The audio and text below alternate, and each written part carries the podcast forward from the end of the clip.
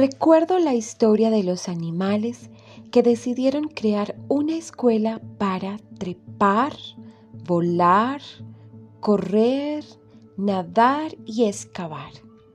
No lograban ponerse de acuerdo acerca de qué materia era más importante. Así que acordaron que todos los animales deberían tomar el mismo programa.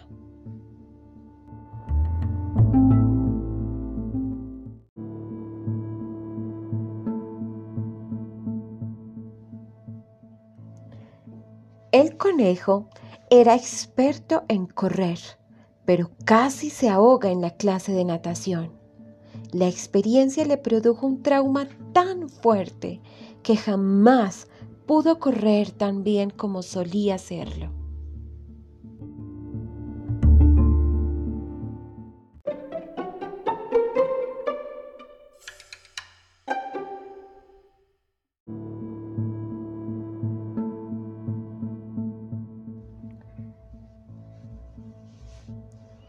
El águila era maravillosamente ágil para volar, desde luego, pero su desempeño en la clase de excavar fue tan deficiente que la pusieron en el programa de nivelación que le llevaba tanto tiempo que pronto olvidó cómo volar.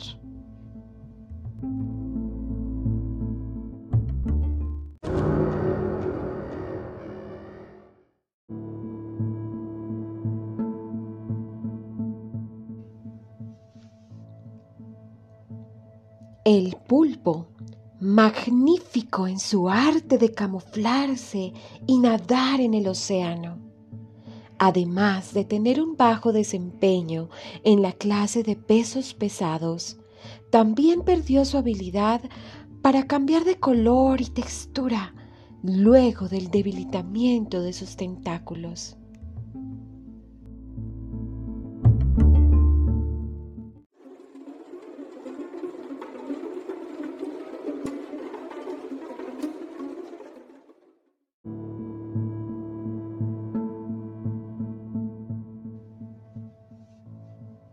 El caballo, fuerte, hermoso, inteligente y veloz, igual que el pulpo, perdió su gracia y se hizo triste mientras caminaba de un lado al otro del pequeño espacio de sus clases.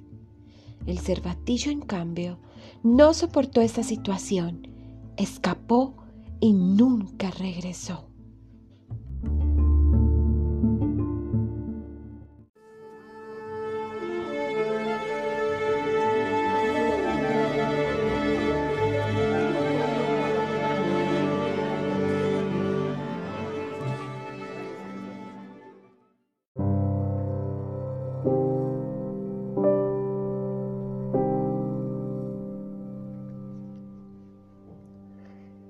El canguro, además de ser un progenitor genial, es un brillante saltarín, pero no aprobó las clases de artes marciales y fue obligado a practicar más de la cuenta. Practicó tanto contra los árboles, buscando la patada perfecta, que sus patas se lastimaron tanto, tanto, que no pudo volver a saltar como antes.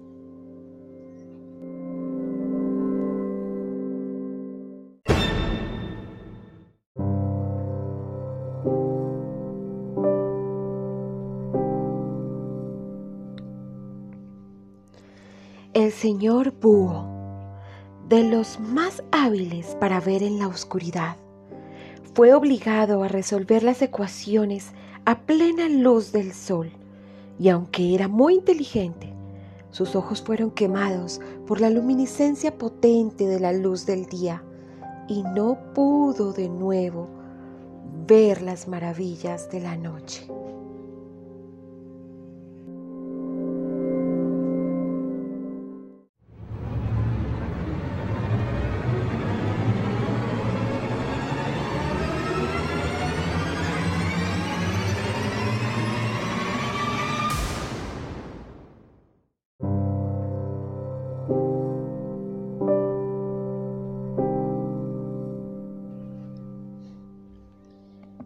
Y así termina esta triste historia.